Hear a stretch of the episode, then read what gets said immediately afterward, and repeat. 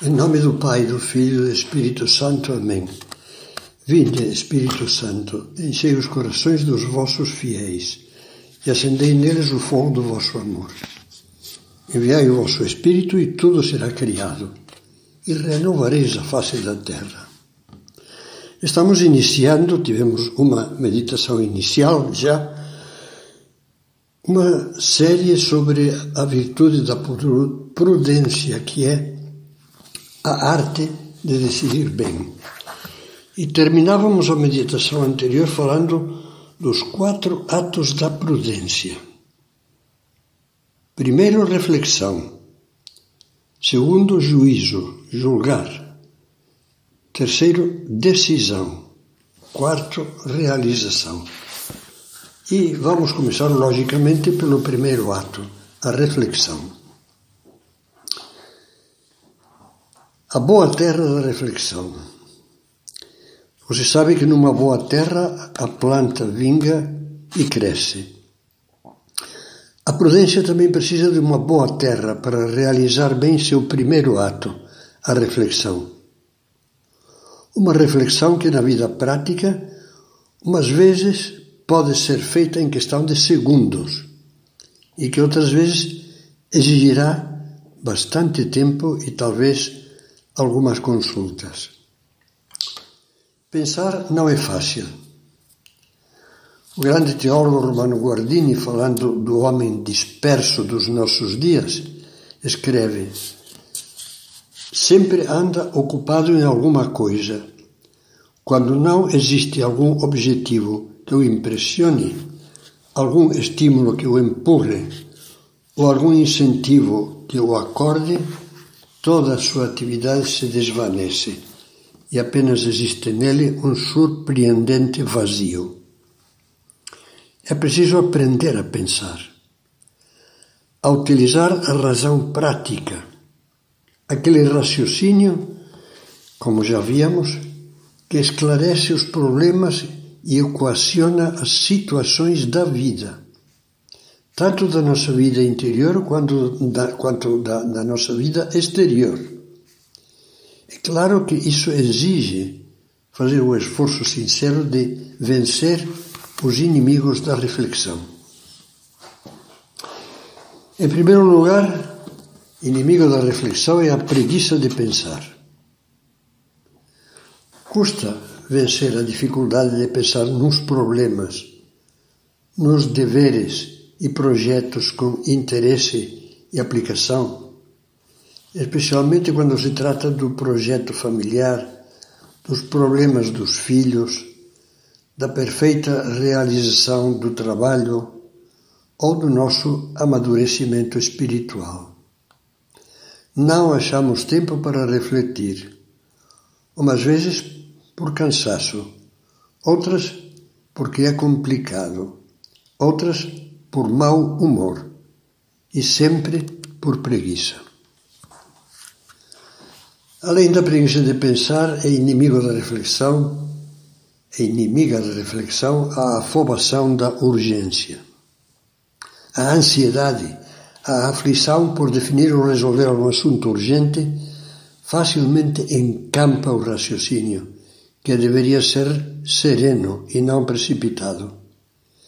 É certo que há emergências que aparecem de surpresa e só deixam uns minutos para rezar e decidir. Mas muitas outras vezes a urgência que nos rouba a reflexão é fruto de adiamentos indevidos ou de faltas de previsão ou de ordem que deveríamos ter corrigido e no futuro corrigir. Terceiro inimigo, o preconceito e a teimosia. Em empresas familiares, em entidades educativas tradicionais e em outras iniciativas já aconteceu mais de uma vez que aquele que iniciou o empreendimento fique preso àquilo que muitos anos atrás o levou ao sucesso. Vai passando o tempo e não se dá conta de que as circunstâncias, o mercado, o sistema empresarial, a cultura, etc., mudaram.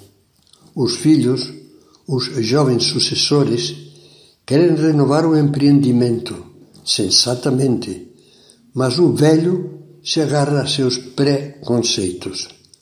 Com essa obstinada teimosia, o barco ameaça encalhar.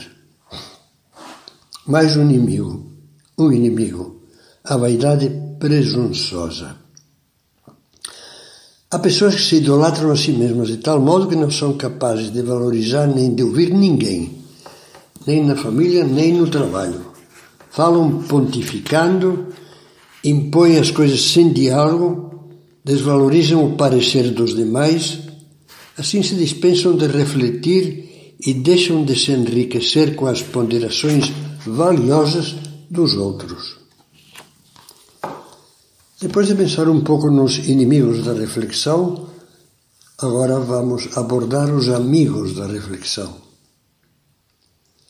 Há uma série de hábitos bons, ao contrário dos anteriores, que propiciam o exercício da reflexão, primeiro passo da virtude da prudência. Trata-se de hábitos de base que vale a pena cultivar e que devem ser exercitados perseverantemente. Primeiro, o hábito da leitura. Quanto mais e mais constantemente, constantemente lemos, mais rico fica o nosso raciocínio e vice-versa. A falta de leitura empobrece a mente. Refiro-me à leitura de obras de qualidade cultural, tornada hábito diário ou quase livros clássicos, históricos, bons romances, biografias, ensaios, crônicas, etc. Grande inimigo desse hábito é o vício de saltitar pelo mundo da internet, como uma borboleta, brincando aqui e acolá por mera curiosidade superficial.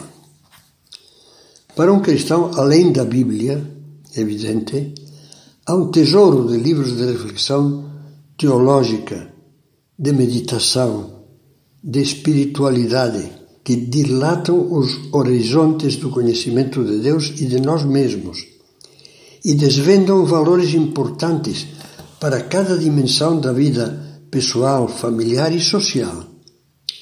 Tomara que dedicássemos um tempo diário a essas leituras. Já vi acontecer coisas surpreendentes a executivas de grandes responsabilidades. Acharam orientações decisivas não em grandes estudos econômicos, mas na leitura da vida de um santo. Um santo que nem sabia o que era uma conta bancária. Outra coisa, a memória. Quem nunca ouviu, quem é que nunca ouviu uma reclamação desse tipo? Você não se lembrou? Você não sabia que não, não sabia que não dava, sempre cai na mesma, nunca vai aprender. É muito velho e muito atual o, o ditado que diz: o homem é o único animal que tropeça duas vezes na mesma pedra.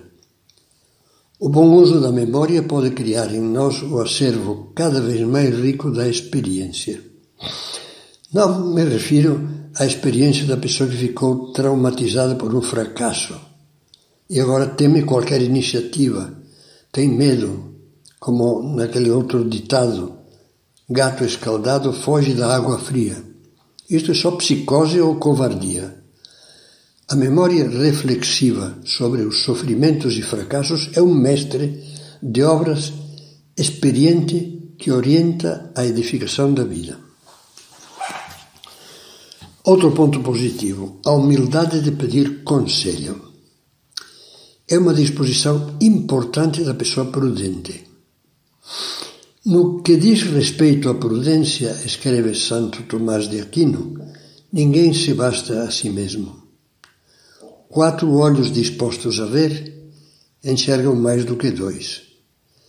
Às vezes vamos precisar mais do que dois pares de olhos só o vaidoso autossuficiente acha humilhante pedir conselho a quem o pode dar. São José Maria Escrivá diz, falando das virtudes morais, das virtudes humanas, o primeiro passo da prudência é o reconhecimento das nossas limitações, a virtude da humildade. Isso escreve no livro Amigos de Deus. A virtude da humildade é admitir em determinadas questões que não apreendemos, não captamos tudo, que em muitos casos não podemos abarcar circunstâncias que importa não perder de vista a hora de julgar. Por isso, nos socorremos de um conselheiro, não de qualquer um, mas de quem for idôneo. Não basta pedir um parecer. Temos que dirigir-nos quem nos possa dar desinteressada e retamente. Mais um ponto positivo: o hábito da meditação. Faz-nos muita falta reservar todos os dias um tempo para meditar com calma, em um lugar tranquilo, sobre os assuntos que exigem uma decisão acertada. Podem ser uns 10 minutos, acordando talvez um pouco antes do habitual, ou então algum tempinho à noite, antes de nos recolhermos para dormir, ou em outro momento oportuno.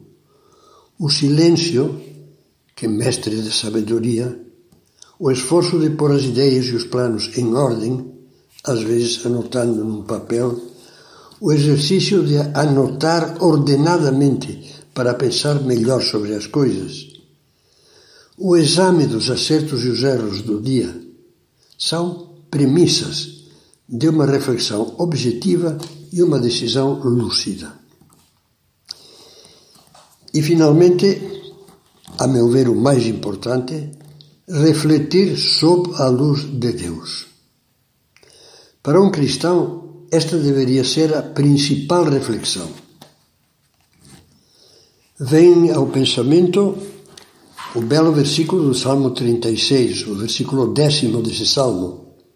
É na vossa luz, ele se dirige a Deus e diz: É na vossa luz que vemos a luz.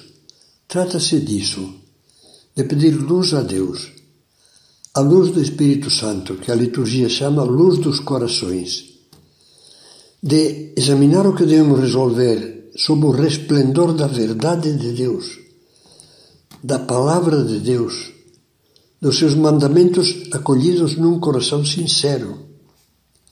Trata-se, sobretudo, de ter bem gravada na alma a imagem de Cristo, do seu exemplo, das suas palavras, tal como as vemos no Evangelho, para fazer delas luz da vida.